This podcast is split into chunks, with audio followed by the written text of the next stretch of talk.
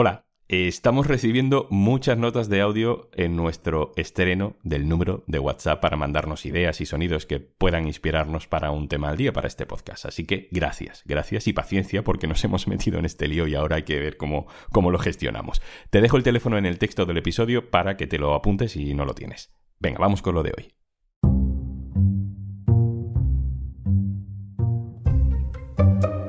Imagínate que vas a una entrevista de trabajo en la que solo admiten mujeres. Imagínate que la persona que te recluta te pide que te quedes en ropa interior, que te abre la boca, que te revisa los dientes.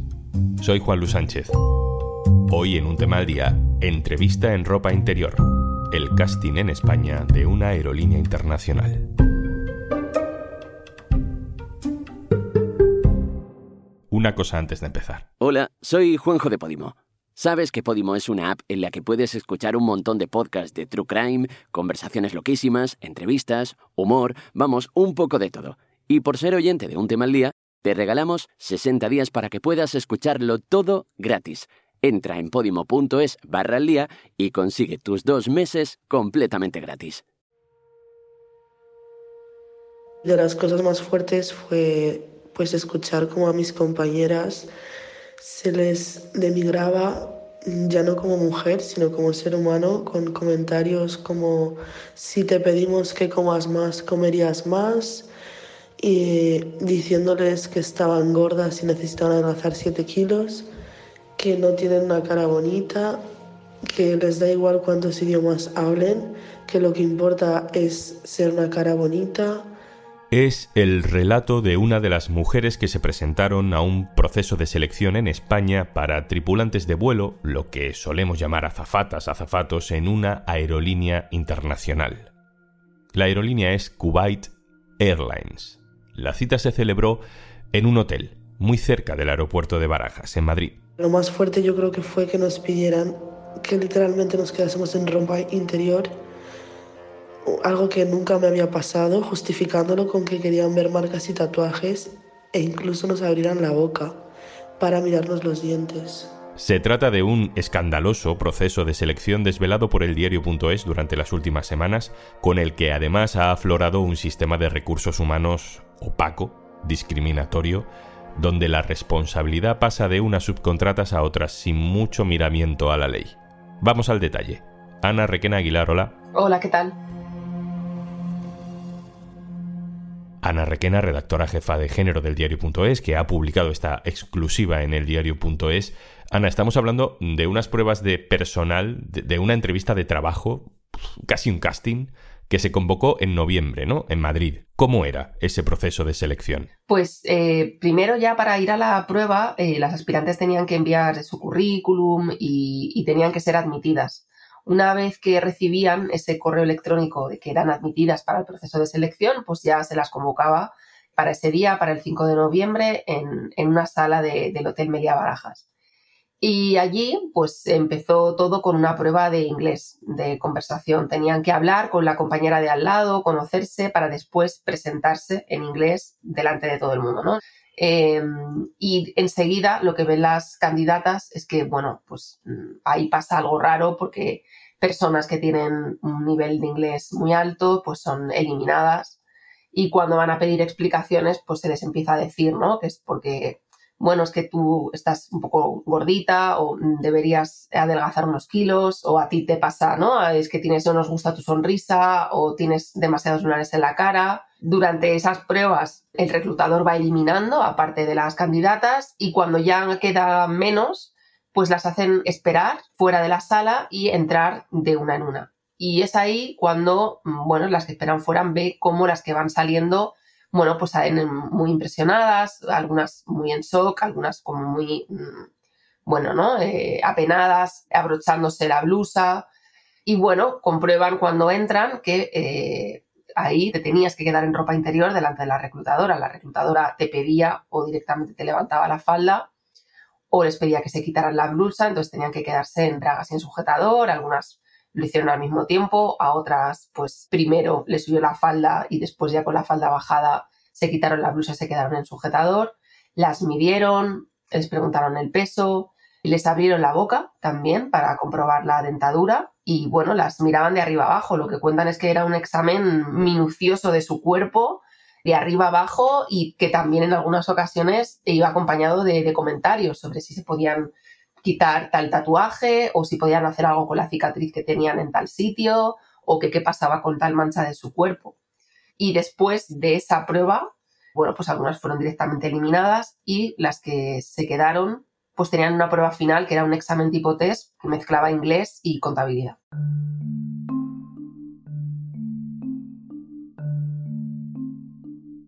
Tú has hablado con varias de, las mujeres que participaron en esa selección. ¿Qué pasó con ellas? ¿Alguna eh, fue elegida? Sí, sabemos que hay candidatas que, que, pasaron ese proceso de selección y lo sabemos entre otras cosas porque tenemos el testimonio de una de las chicas que sí que fue elegida y que fue combinada a hacer todos los papeles que tenían que, poner en marcha para que se les pudiera hacer el contrato. Tenían que, por ejemplo, pues presentar un certificado de antecedentes penales eh, traducido, enviar varias fotos. Ella hizo todo ese trámite y cuando ya había enviado esa documentación, recibió un mensaje de la reclutadora que se estaba encargando de hacer las gestiones con las que habían sido seleccionadas y en ese mensaje que tenemos y que hemos publicado en el diario.es, le decían, lo sentimos, pero Kuwait Airways no va a contratar a personal de cabina con piel oscura. Así que quedas eliminada, lo sentimos mucho, pero es una decisión de, de Kuwait Airways. Con lo cual, aparte de que, bueno, aquí da un paso más la historia y vemos pues, que, eh, en fin, hay un componente de todo esto que tiene que ver con el género, pero sin duda también, ¿no? Hay racismo en, en esto que estamos contando bueno, pues nos sirve para constatar que, claro, que, hubo aspirantes que, sí que fueron elegidas. Ana, ¿todo esto es legal? Pues no, este tipo de procesos no es legal porque en España no puedes eh, hacer ya una oferta de empleo en la que incluya requisitos que tengan que ver pues, con el sexo, con la edad o con cualquier característica física, no está permitido. Después, con todo este tipo de, de comentarios, ¿no? sin llegar ya a la fase en la que se les hace ponerse en ropa interior, bueno, pues estamos hablando de comentarios que son vejatorios, que atentarían contra la dignidad de las personas que están intentando acceder a un empleo. Y encima el hecho de que te hagan desnudarte, pues es también un atentado probablemente contra la dignidad de las personas que acceden al empleo, contra su intimidad. en fin, la verdad que el proceso, digamos, que contraviene pues las normas laborales y sobre igualdad laboral más básicas que hay en España. Varias directivas europeas, también contraviene un convenio de la OIT que España ha ratificado hace unos meses y que se va a poner en marcha, el convenio 190 sobre violencia en el trabajo, es decir, que realmente contraviene todo el marco de relaciones laborales que tenemos en España.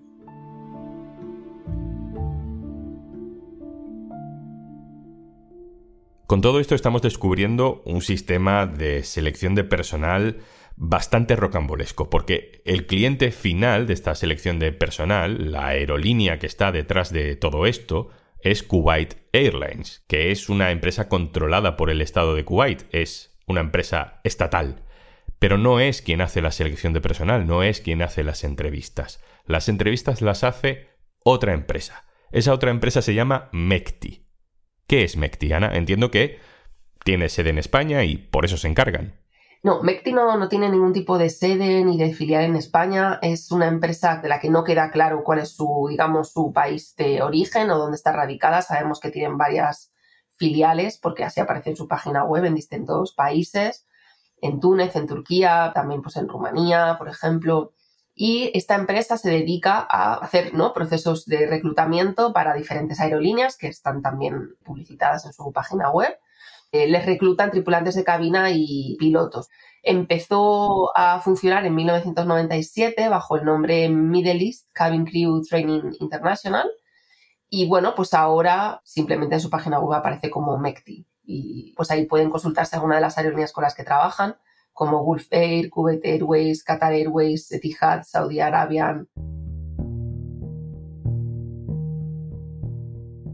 Ahora vuelvo contigo, Ana, pero déjame primero que hable con alguien que nos va a ayudar a entender cuáles son los requisitos que se necesitan para ser tripulante de cabina en un avión. Saludo a Ernesto Iglesias, que es coordinador de vuelo del sindicato Uso del sector aéreo en España. Hola, Ernesto. Hola, ¿qué tal?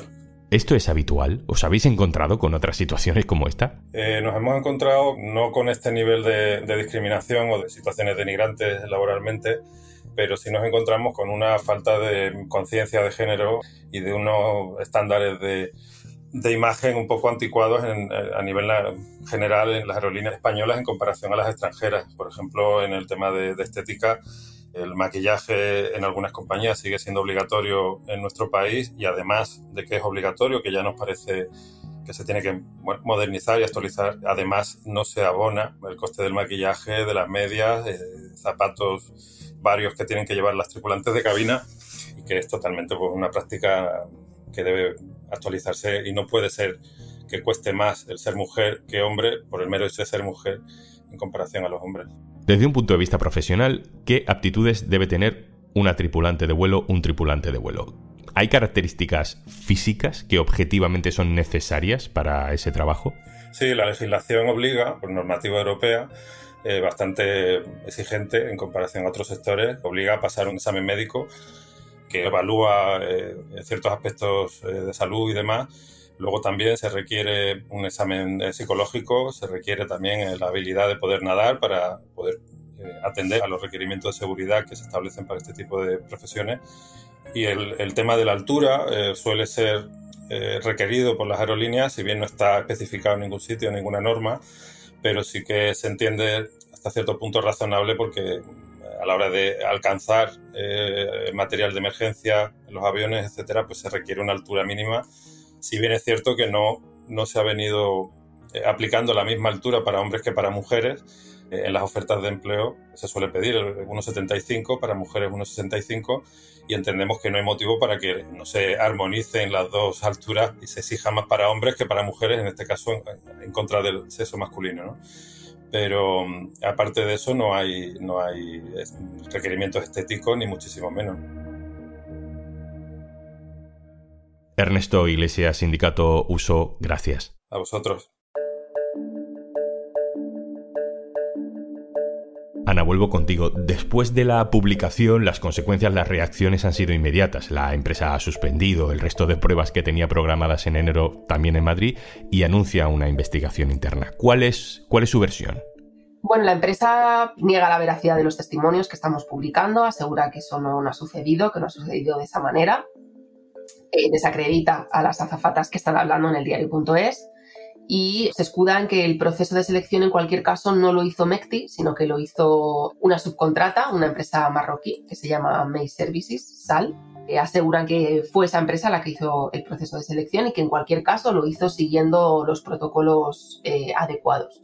Y bueno, pues mm, ha anunciado acciones legales contra las personas que han hablado y que han difundido esta información pero la inspección de trabajo ha abierto una investigación de oficio. Sí, de momento la inspección de trabajo, pues eso, abrió, digamos, una investigación de oficio porque conoció los hechos. Es su competencia poder hacerlo independientemente de que haya o no denuncias de particulares. De momento no las hay, no significa que no las vaya a ver. Sabemos también que Comisiones Obreras ha puesto en conocimiento ya de la Fiscalía también los hechos porque ve indicios de delito con lo cual, por un lado, pues hay que ver el recorrido que tiene estas acciones de la inspección de trabajo, que ya sabemos, porque lo dijo el secretario de Estado de Empleo, que si la inspección ve indicios de delito, pues también lo trasladará a la Fiscalía. Y eh, estarían estas dos vías, ¿no? Por un lado, si la inspección de trabajo ve infracciones en el orden laboral, propondrá las sanciones pertinentes. Si hay indicios de delito, Comisiones Obreras ya cree que sí, está la Fiscalía, la Inspección de Trabajo tenemos que ver qué hace en ese sentido pues tendremos que ver qué hace el Ministerio Fiscal y si el Ministerio Fiscal también cree que puede haber indicios de delito y abre una investigación. Y tenemos también que ver si alguna de las afectadas denuncia y se persona ¿no? como afectada particular, que puede suceder. Está claro que las conductas en el orden social, ¿no? estas infracciones que parece que habrían cometido, desde luego están tipificadas con sanciones muy elevadas, hasta 500.000 euros. Y luego habría que ver si además pues, se ha cometido un, un delito penal. Ana Requena, compañera del diario.es, que ha desvelado este escándalo. Muchas gracias. Gracias a vosotras.